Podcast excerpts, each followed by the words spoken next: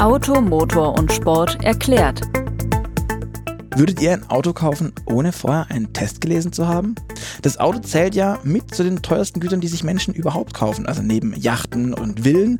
Aber sonst ist das Auto schon ziemlich, ziemlich teuer und genau deshalb ist es auch in meinen Augen sehr ratsam, vor dem Kauf zu checken, ob die Investition auch hält, was das Prospekt eigentlich verspricht. Und wie macht man das? Mit ausgiebigen Tests.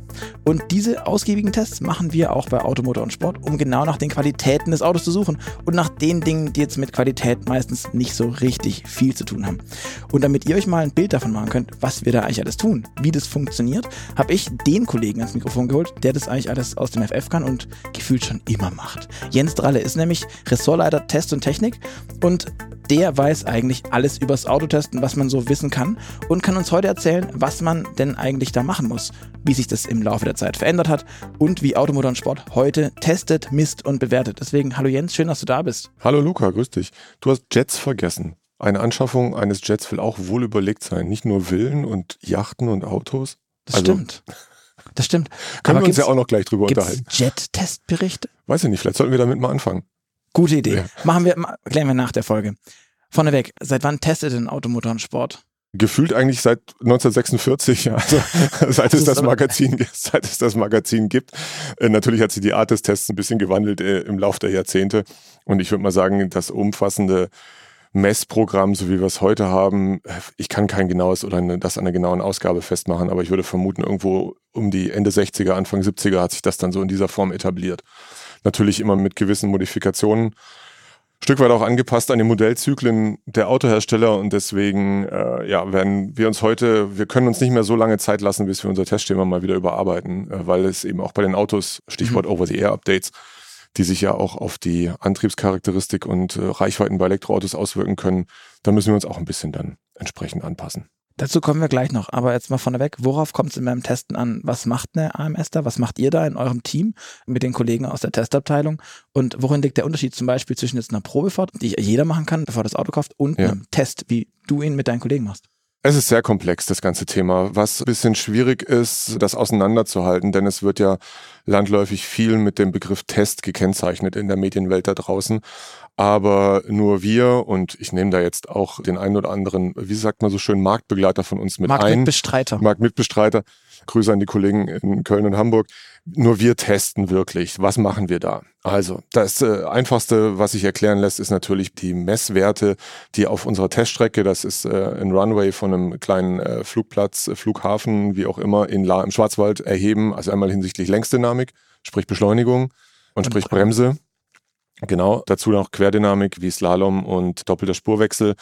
Das sind Sachen, die sich einfach messen lassen. Das macht ein Team innerhalb meines Ressorts, die Testabteilung, die nichts anderes machen als das, um da auch eine gewisse Kontinuität aufrechtzuerhalten, eine Vergleichbarkeit der Messwerte innerhalb eines Vergleichstestfeldes.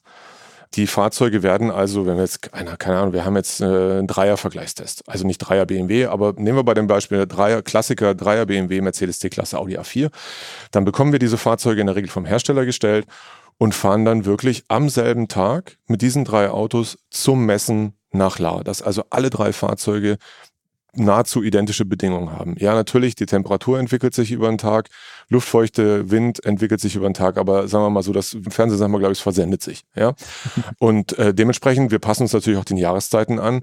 Im Sommer sehen wir natürlich zu, dass wir so früh wie möglich da sind und das nicht mittags bei 35 Grad in der Hitze da erheben müssen, die Messwerte, weil das sich natürlich auf das Leistungsvermögen der Autos auswirkt. Gripniveau, Reifen werden weich und so weiter. Asphalt heizt sich auf.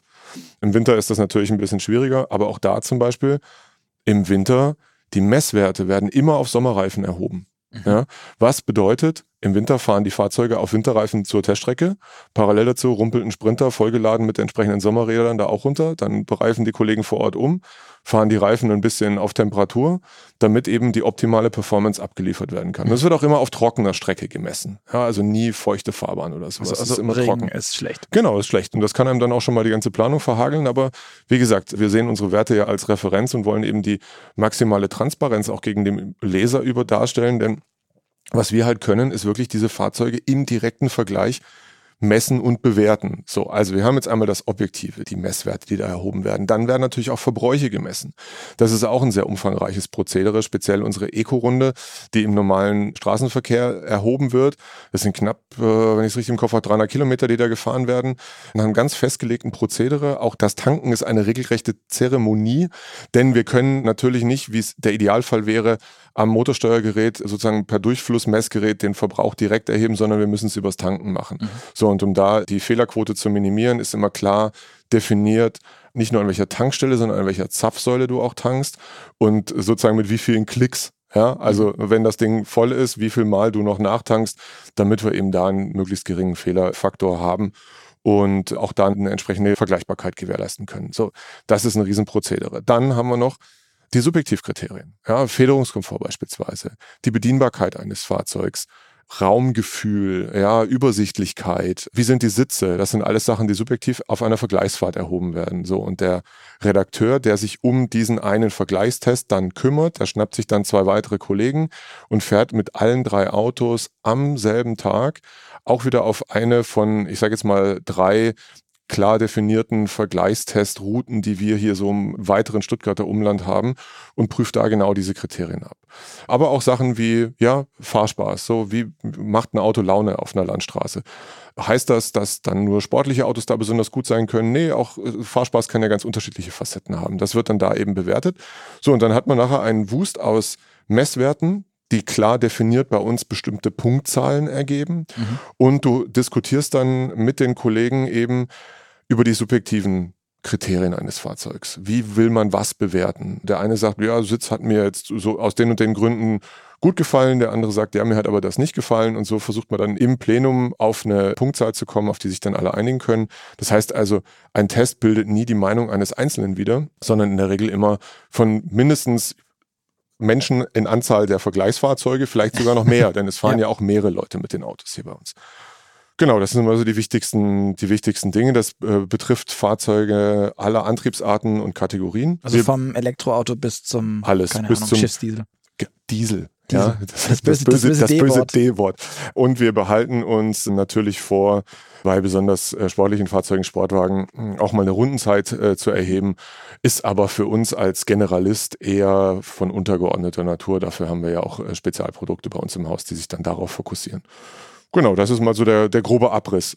Und wenn bei uns nicht Test drüber steht, dann steht Fahrbericht drüber und das ist dann, wenn ein Auto sehr neu vorgestellt wurde und wir das dann das erste Mal fahren dürfen, wie viele andere Journalisten, Kollegen oder Medienvertreter auch, dann trifft man sich irgendwo, sei es in Deutschland oder im Ausland, wo der Fahrzeughersteller dann das Fahrzeug zur Verfügung stellt und dann fährst du da auf bestimmten Routen rum, kannst mal einen ersten Eindruck gewinnen und dadurch, dass wir eben im Team so viel Fahrerfahrung haben mit unterschiedlichen Autos, können wir da natürlich innerhalb der gegebenen eher kurzen Zeit schon mal einen relativ umfassenden ersten Eindruck dieses Fahrzeuges zu vermitteln. Aber eben die Daten sind alles Werksangaben. Und naja, ich sag mal so, Hersteller sind ja auch nicht blöd. Also wenn ein Fahrzeug jetzt nicht unbedingt einen brillanten Federungskomfort hat, das wissen die PR-Profis natürlich, dann suchen die auch dann entsprechende Strecken aus. Äh, Oder Regionen, wo man, die, wo man dann so. Ne? Deswegen, das muss man dann alles ein bisschen abstrahieren und kann dann schon mal den Leuten in etwa sagen, so das und das haben wir herausgefunden, kann das Auto, bei anderen Sachen wissen wir es noch nicht und das sagen wir euch dann, wenn das Ding bei uns ist, zum Einzeltest oder eben zum Vergleichstest. So, du hast gerade angesprochen, Einzeltest und Vergleichstest. Ähm, ja. Sind das genau die gleichen Prozedere ja. oder ist das in, ja, sind irgendwo? im Prinzip die gleichen Prozedere. Das einzige Format, was da ein bisschen rausfällt, ist unser Test kompakt. Das machen wir dann vielleicht mal mit Motorvarianten oder so. Der hat ein etwas reduziertes Messprogramm. Da sind jetzt keine Querdynamikmessungen zum Beispiel dabei. Mhm. Und das äh, ist dann bei uns auch ein Einseiter. Also es ist ein relativ kompaktes Format. So hat man die Möglichkeit mal ein bisschen auch im Heft dann die Markenmischung aufzulockern, mal dann noch irgendwelche ja, Marken, die sonst in Vergleichs- oder Einzeltests nicht vertreten sind, da dann, damit der, der unser Käufer halt wirklich eine, ein gutes, ein gutes Spektrum abgebildet hat. Denn die Autolandschaft in Deutschland ist ja vielfältig und wird womöglich noch vielfältiger. Ja, ja nach allen, äh, vor allem asiatischen Marken, die gerade immer weiter dazukommen, genau. ist da, glaube ich, einiges, ist viel Musik drin, wie man so schön sagt. das ist wo wahr, ja, ist viel Musik drin. Wie viele Autos sind es denn dann, die ihr so testet? Kann man das über den Daumen gepeilt sagen im Jahr? Pro Jahr durch das Messprogramm schleifen wir irgendwas zwischen 350 und 400 Autos durch. Und dann haben wir vielleicht nochmal 100 weitere, mit denen wir, ich sag's mal, weiche Geschichten produzieren, ja, mhm. Faszinationsgeschichten oder mal eine Kaufberatung, die dann auch mal ohne Messwerte auskommt. Aber wie ihr schon an den Zahlen sehen oder hören könnt, ist es eher äh, ein geringerer Anteil. Dann, mhm. ja. Jetzt hast du schon so ein paar Kriterien genannt, die ein Auto haben muss. Mhm. Aber was macht denn jetzt eine, ein gutes Auto aus? Also was braucht ein Fahrzeug, um dann von euch, von den Kollegen, eine gute Bewertung zu bekommen? Also alles 100 Prozent, klar, aber was heißt das? Also wir bewerten ein Auto als Gesamtfahrzeug. Das Auto im Idealfall kann es in allem mindestens 75 Prozent. Also es hat eine, ein gutes Package, sprich viel Innenraumangebot, gutes Platzangebot auf möglichst wenig Verkehrsfläche. Ist mhm. zum Beispiel ein Kriterium dann soll es auch entsprechend seiner Motorisierung einigermaßen brauchbare Fahrleistung bieten. Mhm. Ne? Also wichtig, in Abhängigkeit von der Motorisierung. Wir erwarten natürlich nicht von einem 70 PS Fiat 500, dass der beschleunigt wie ein Sportwagen. Eh klar, aber eine gewisse Erwartungshaltung hat man ja und äh, auch ein subjektives Empfinden, das spielt damit eine Rolle. Dann natürlich einen möglichst niedrigen Verbrauch, eh klar. Eine hohe Sicherheit. Wir bewerten ja nicht nur das Vorhandensein bestimmter Assistenz Systeme oder Sicherheitsfeatures, sondern auch deren Funktion, angefangen von der Bremse, die ist für uns sehr wichtig. Da gibt es viele Leute, die sagen, was ihr da macht, ist materialmordend und Misuse, äh, um ein schönes deutsches Wort zu verwenden.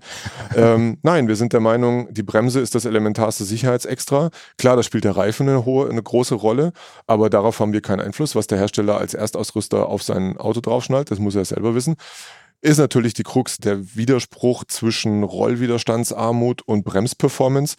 Das ist ein bisschen schwierig. Das müssen, äh, müssen die Hersteller wissen, wo sie den Regler dann hinschieben. Aber wir überprüfen die Bremse. Das ist das Elementarste. Botschaft an alle da draußen. Das wichtigste Sicherheitsextra, was ihr auf dem Auto habt, ist der Reifen. So, also nie am Reifen sparen. Immer einen Reifen nehmen, wo man zumindest den Markennamen aussprechen kann. Und äh, ja, also so die Summe aus allem. Habe ich eine gute Ausstattung zu einem möglichst geringen Preis. Ja, also Komfortfeatures, Spaßfeatures, Sicherheitsfeatures, was ist alles drin im Grundpreis. Das Auto in seiner Gesamtheit. Also ein Auto, das wenig verbraucht, aber nicht bremst. Äh, ja, super. Also hat, hat, hat glaube ich, dann niemand so richtig was von. Also das, danach bewerten wir so. Also wir haben beschlossen, dass es für uns der Maßstab, ist das für den Kunden jeweils relevant, ist wieder eine andere Frage. Denn wirklich, sind wir ehrlich, wirklich beschissene Autos, um mal krass zu sagen, gibt es eigentlich nicht mehr. Also es fällt keins um, es fällt keins komplett auseinander, es fällt manchmal was ab. Ja, hat man auch schon, würden wir schreiben. Tesla-Fahrer wissen, wovon ich rede. Aber also schlechte Autos gibt es nicht und wir sagen den Leuten im direkten Vergleich, was nur wir können. Mhm. Auto A kann das gut, Auto B kann das gut, Auto C kann das gut und deswegen ergibt sich daraus eine Rangfolge, eine Platzierung. Mhm. Heißt das, dass das Letztplatzierte immer das schlechteste Auto ist? Nee, nur das weniger Gute. Und da draußen, der Markt ist ein ganz anderer. Jeder, der schon mal ein Auto gekauft hat, weiß, der Händler ist wichtig. Habe ich ihn in der Nähe, ist der gut? Dann ist es fast egal, was der für eine Marke führt. Kann man sagen, dann sind wir so eine Richtschnur wenn das Produkt, was es da bei diesem Händler gibt, allerdings jetzt ausgerechnet das Kriterium nicht erfüllt, was für mich wichtig ist, sei es Platz oder sei es Fahrleistung, Emotionen, ja gut, okay, anderes Thema, dann gehe ich halt woanders hin. Aber wir können eben unseren Leser und den Autokäufer an die Hand nehmen und ihm ganz genau das liefern, was er selber mit auch unterschiedlichsten Probefahrten nie leisten kann, weil die Autos immer unterschiedlich konfiguriert sind. Zum Teil haben sie noch nicht mal eine vergleichbare Motorisierung, weil natürlich jeder Hersteller oder Händler einen anderen Vorführwagenbestand hat. Genau, da sind wir einfach ja, der gute Ratgeber. Du hast gerade das Thema Verbrauch angesprochen und vorher schon mal gesagt, das ist ein bisschen tricky. Also wir haben nicht nur den Eco-Verbrauch, sondern was haben wir denn noch? Wir haben noch zwei weitere Teilverbräuche. Das der insgesamt relevanteste ist eigentlich der Pendlerverbrauch, weil die meisten Fahrzeuge eben zum täglichen Pendeln in die Arbeit auch genutzt werden. Und dann gibt es noch einen Sportfahrerverbrauch, der eine eher etwas untergeordnete Rolle spielt, der bei Tempo 160 Konstantfahrt ermittelt wird. Und daraus setzt sich dann der sogenannte Testverbrauch zusammen. Wir äh, liefern aber jedes Mal dem Leser auch klar alle Teilverbräuche, mhm. so dass er auch nach seinem persönlichen Fahrprofil da ein bisschen schauen kann, wie verhält sich da das Auto, was er sich eingebildet hat. Und ganz klar ist aber auch, nicht nur beim Verbrenner, das war schon immer ein Thema, beim Elektroauto umso mehr. Der Verbrauch ist extrem abhängig von meinem persönlichen Fahrprofil und den jeweiligen Umweltbedingungen. Verkehr und auch Wetter. Elektroauto ganz speziell Temperatur, das sehen wir jetzt im Winter, das ist äh, ein immens hoher Einfluss, den wir so nicht abbilden können, sondern eben nur unseren Verbrauch, von dem wir glauben, die Art, wie wir ihn ermitteln, schon eine gewisse Aussagekraft hat. Aber das ist bei jedem, der nachher so ein Auto sich kauft, auch wieder individuell verschieden. Mhm. Allein wenn ich im Allgäu wohne, die ganze Zeit bergauf und bergab fahre, wird sich vermutlich anders verhalten, als wenn ich irgendwo im Norden an der Nordsee, plattes Land, äh, mit Gegenwind fahre. Naja, also so, so krass muss es noch gar nicht mal sein. Also wir haben hier schon, das war jetzt mit Elektroautos, mit wirklich ein und demselben Testwagen, den wir für mehrere Geschichten innerhalb von sechs Monaten immer mal wieder hier hatten. Wir fahren dann jedes Mal die Verbräuche neu mhm. äh, weil es eben diese große Diskrepanz gibt. Und auf unseren klar definierten Runden hatten wir eine Reichweitendifferenz von, ich glaube, 70 Kilometern mit wow. ein und demselben Fahrzeug. Ja, wie gesagt, immer unterschiedliche Temperatur, immer unterschiedlicher Verkehrsfluss, wenngleich wir schon versuchen, wir fahren das jetzt nicht nachts um zwölf, aber äh, natürlich auch nicht morgens im Berufsverkehr, sondern unterm Tag halt, damit ein gewisser Fluss überhaupt da ist und man nicht nur Stop and Go hat. Aber ja, so krass ist das beim Elektrofahrzeug und natürlich in gewissem Maße trifft es auch im Verbrenner zu, ist aber da nicht ganz so extrem ausgeprägt. Mhm. Allein durch das Thema Elektroauto wird sich schon einige Sachen verändert haben müssen über die letzten Jahre. Aber was hat sich denn verändert beim Thema Testen und Bewerten in der Vergangenheit? Wenn man ein bisschen weiter zurückblickt, die Kollegen haben in diesem ominösen Frühjahr, ähm, was ja angeblich. in dem immer alles besser sein In dem sollte. angeblich immer alles war. Also ich, Aber die meisten möcht, Sachen waren einfach nur vorher? Möcht, waren einfach früher und waren damals okay. Und ja, also da wurde zum Beispiel auch auf der Autobahn die Höchstgeschwindigkeit ermittelt. Ja, bei Nacht und Nebel. Ja, wir, wir haben das jetzt vorsorglich rausgenommen in Anbetracht, dass doch irgendwann Tempo 30 durchgeht. Also, wie gesagt, das liegt schon wirklich Jahrzehnte zurück. Das ist dann auch irgendwann mal für überholt äh, passt man da, sagt man da, das ist überholt gewesen. Irgendwie ist das schwierig. das aber egal. Jedenfalls drucken wir da seither nur noch die Werksangabe ab, weil es, glaube ich, jetzt keine so hohe Relevanz hat und man kann schon anhand der Beschleunigungen etwa ablesen, ob das Fahrzeug die vom Hersteller versprochene Performance liefert. Dann gab es mal das sogenannte Müh-Split-Bremsen. Also das, das war so äh, das Thema, ja, nicht, nicht Anfangszeit ABS, das äh, liegt schon ein bisschen länger zurück, aber speziell auch mit dem Aufkommen von Fahrdynamik-Regelsystemen, vielleicht auch eben ESP was übrigens ein geschützter Begriff ist, aber egal. Das Bremsen auf unterschiedlich griffigem Untergrund. Also platt gesagt, eine Fahrzeugseite steht auf warmem, trockenem Asphalt und die andere auf Eis. So. Dazwischen was, was, was immer passiert. Dazwischen, ständig, passiert mir ständig. Naja, dazwischen gibt es durchaus Schattierungen. Also willkommen im Winter. Jetzt haben wir gerade mal wieder ein bisschen Winter. Da kann schon mal sein, dass der Reibwert sehr unterschiedlich ist zwischen linker Seite und rechter Seite. Ja, mhm. also Fahrbahn halt äh, mäßig geräumt. Oder, also klar, das von mir eben skizzierte Beispiel ist sehr extrem, aber um es einfach ein bisschen plakativer darzustellen. Und äh, was für eine Folge hat das, wenn man eben das mit einem älteren Auto macht? Man kreiselt sich in der Regel von der Fahrbahn. So oder hat zumindest viel am Lenkrad zu tun. So. Und äh, naja, wie gesagt, die Fahrzeugelektronik äh, wurde immer besser, auch vielleicht, weil wir das tatsächlich zu einem Thema gemacht haben. Und inzwischen ist es keins mehr. Also du kannst mit jedem Fahrzeug, selbst auf dem von mir dargestellten Extrem, kriegst du es groß, ohne zu schwitzen, zum Stehen. Ja, einfach eine Vollbremsung machen, Lenkrad, wie man es immer haben sollte, ordentlich zwischen beiden Händen und dann steht das Ding irgendwann. Deswegen sparen wir uns diesen Messaufwand inzwischen. Mhm. Wenn wir der Meinung sind, das wäre vielleicht mal wieder ein Thema, man weiß es nicht, dann kann man nochmal einen Spezialtest machen, denn wir haben Zugang zu allen Teststrecken, die uns diese Möglichkeit liefern. Also wir sind dann ganz normale Kunden beispielsweise auf dem Bosch-Testgelände in Boxberg, braucht man eine Fahrberechtigung dafür und so weiter. Das ist ja auch alles ein gewisser Aufwand, den eben viele Medienvertreter, Journalistenkollegen nicht haben, machen sich den Aufwand leisten und deswegen ist es halt ein Test, was wir machen. Mhm. Und da können wir eben Sachen auch wirklich reproduzierbar erheben. Sogar Federungskomfort auf Schlechtwegstrecken. Wenn wir uns mal im Plenum nicht ganz einig sind, wie wir jetzt ein Fahrzeug da bewerten, können wir sagen, so, wir fahren dahin, suchen uns eine von den zehn Schlechtwegstrecken aus, beladen das Auto definiert mit einer bestimmten Last und fahren mit einer klar definierten Geschwindigkeit da ein paar Mal hintereinander drüber und ermitteln daraufhin dann eine mhm. Bepunktung. Das sind jetzt aber nicht die einzigen Änderungen. Wir haben jetzt auch seit kurzem ein neues Bewertungsschema. Ähm, genau bei dem ihr irgendwie gefühlt alles einmal auf den Kopf gestellt habt, oder? Ja, naja, also man benutzt ein bisschen leichtfertig mit dem Begriff Revolution, so weit würde ich jetzt nicht gehen. Aber wir haben schon uns Gedanken gemacht, wie sollen wir uns für die Zukunft aufstellen. Und äh, wichtig ist aber auch weiterhin, wir bewerten das Auto in seiner Gesamtheit. Auch wenn wir jetzt einen klaren Fokus nochmal auf das Thema Effizienz beispielsweise gelegt haben, das ist so die wesentliche Neuerung eigentlich in unserem Bewertungsschema, heißt es noch lange nicht, dass ein super effizientes Auto deswegen gleich ein Testsieger ist. Mhm. Es kommt wie gesagt, auf die Summe der Eigenschaften an, nach wie vor. Aber uns war es eben wichtig, zum einen unsere aufwendigen Verbrauchsmessungen nochmal besser zu spiegeln in dem Testschema, speziell diesen Eco-Verbrauch, der schon durchaus eine Relevanz hat, denn es ist jetzt nicht, wir fahren nicht mit allen elektrischen Verbrauchern abgeschaltet und nur mit 60 km/h irgendwie auf der Autobahn, sondern ganz normal ist es klar definiert, Innenraumtemperatur ist immer 22 Grad, das Radio läuft und wir schwimmen im normalen Verkehrsfluss mit. So, da ist auch ein Autobahnanteil dabei, da gilt dann eben die Richtgeschwindigkeit.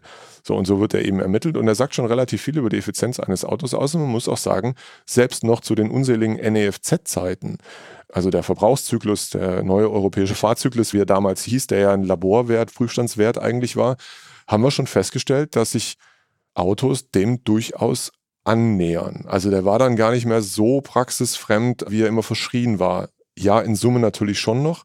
Es ist mit WLTP deutlich realistischer geworden, aber das war schon eine ganz interessante Beobachtung. Also, dieser Eco-Verbrauch wird da, kommt da jetzt eben nochmal stärker zum Tragen. Dazu haben wir einen neuen Messwert eingeführt und zwar die Leistung, die ein Auto aufwenden muss, um konstant 130 km/h zu fahren. Die ermitteln wir über sogenannte Ausrollversuche. Also platt gesagt auf unserer Messgeraden, du fährst los mit dem Auto, beschleunigst es eben auf 130, gehst dann in den Leerlauf und guckst, wie lang es rollt. Und dann kannst du schwuppdiwupp über ein paar Formeln, wer von den Hörern daran interessiert ist, ich schicke sie gerne bei Bedarf zu, dann eben diesen Energieaufwand herausrechnen haben wir uns das jetzt irgendwie ausgedacht in einem Anflug von ähm, akademisch, ak akademischen Selbstdarstellungswillen? Nee, das ist tatsächlich inzwischen auch ein äh, Homologationskriterium für ein Fahrzeug, also eine Zulassung in Europa zu kriegen. Darüber hinaus werden wir in diesem Kapitel auch noch bewerten, der Energieaufwand, der äh, nötig ist, um so ein Fahrzeug herzustellen mhm. und um es hierher zu kriegen. Also sprich die Transportwege. Wo kommt ein Auto her? Ich meine, wir wissen alle, es gibt äh, Fahrzeuge deutscher Marken, die in USA oder China beispielsweise gebaut werden. Genauso gibt es Fahrzeuge asiatischer Hersteller, die in europäischen Ländern gebaut werden und so weiter und so fort. Das findet da auch alles Berücksichtigung. Genau, das ist also so ein Punkt. Was haben wir noch gemacht? Es gibt nur noch ein Bewertungsschema für alle Antriebsarten und alle Fahrzeugklassen. Das heißt, es wird absolut bewertet. Also wir haben definiert in bestimmten Kriterien, welches Auto, vor allem in den Subjektivkriterien, welches Auto ist da das Beste und welches das Schlechteste und wie sortieren sich die anderen dann eines Vergleichstests da ein. Also sprich, auch ein Kleinwagen muss ich jetzt am Federungskomfort einer Luxuslimousine messen. Ja? Ist das nicht unfair? Nö. Der arme Kleinwagen. Weil sich die Luxuslimousine am Preis des Kleinwagens messen muss und am Verbrauch des Kleinwagens. Okay. Auf der anderen Seite. Gekauft. So. Also das macht das Ganze halt entsprechend vergleichbar untereinander, wenn man das will. Das ist so ein bisschen für Menschen, die Spaß an Zahlen haben und so. Und wir glauben einfach, dass es die Transparenz ein bisschen verbessert. Ja. Genau, das sind eigentlich so die wesentlichen Faktoren. Wie gesagt, eine Bewertung für alle, absolute Bewertung, Fokus auf Nachhaltigkeit. Wir vergeben jetzt nicht mehr maximal 900 Punkte, sondern 1000 Punkte. Wir wollten auch nicht über 1000 Punkte gehen, obwohl es ein leichtes gewesen wäre, denn viele Kriterien sind für uns wichtig. Aber dann wird es wieder wirr und das wollten wir nicht. Stattdessen haben wir uns lange beraten, sehr lange beraten, wo wir natürlich dann in anderen Punkten kürzen müssen äh, damit wir unsere zusätzlichen neuen Kriterien im Bereich der Nachhaltigkeit da unterkriegen. Mhm, verstehe. Aber Sonderwertungen sind dann komplett raus, wie das, keine Ahnung, ein Van oder irgendwas, also so, so in Anführungszeichen irreguläre, abgefahrene Sonderkonzepte im Autobau oder ein Sportwagen zum ja, Beispiel, also, der ja dann vielleicht tatsächlich beim Kofferraum jetzt irgendwie nie so richtig Relevanz genau, mitbringt, genau, genau. dass der da aber jetzt halt nicht komplett eine Klatsche kriegt. Also bei echten, wirklichen Sportwagen, für die haben wir schon immer ein Sonderbewertungsschema gehabt mit einer deutlich geringeren Punktzahl, dass sich klar auf die Fahrdynamik fokussiert. Mhm. Die Fahrdynamik und die damit verbundenen Fahrdynamik-Regelsysteme, die ja in diesen Fahrzeugen häufig aufwendiger sind, da hast du bis zu zehnfach einstellbare Traktionskontrollen wie in echten Rennwagen und so. Das findet dann da Berücksichtigung. Da wird auch eine Rundenzeit erhoben, entweder in unserem Wohnzimmer in Hockenheim, was aber äh, inzwischen für viele andere auch zum Wohnzimmer geworden ist und wir da selten hinkommen. Deswegen äh, sind wir auch gerne mal zu Gast äh, im Elsass. Äh, Arnaud de Rhin gibt es da eine nette Familienrennstrecke, wo wir dann sowas mal erheben. Aber wir haben festgestellt, wir brauchen das eher selten. Also wir würden es in einem Fall, in einem Sportwagen-Vergleichstest dem Leser zusätzlich anbieten zu unserem Standardbewertungskriterium. Mhm, verstehe. Denn in der Regel ist so ein Fahrzeug ja auch ein Alltagsauto. Ja? Mhm. Und ähm, deswegen ja, gibt es dann einfach dieses Zusatzangebot. Alles klar. Jens, ich glaube, wir sind auch schon durch, fortgeschrittene Zeit. Danke für all die Infos zum Thema AMS testet oder wie AMS überhaupt testet, was ihr alles macht und wie ihr das tut. Und wenn ihr da draußen wissen wollt, wie denn dieser Ausrollversuch zum Beispiel funktioniert, dann schreibt uns gerne an podcast-ams.motorpresse.de. Jens hat ja schon versprochen, er wird antworten mit einer wahrscheinlich schrecklich komplizierten Form. Ja, also für mich auch kompliziert, aber ja, also alle professionellen Naturwissenschaftler da draußen. Vielleicht kann ich von euch auch noch was lernen, aber. genau, deswegen schreibt uns gerne eine E-Mail. Ansonsten, das war Automotor und Sport erklärt. Mein Name ist Luca Leicht und ihr hört von uns wieder in zwei Wochen. Und dann sprechen wir über das Thema Rekuperieren von E-Autos und was das eigentlich mit der Effizienz zu tun hat oder auch nicht. Deswegen, tschüss, danke fürs Zuhören und bis zum nächsten Mal.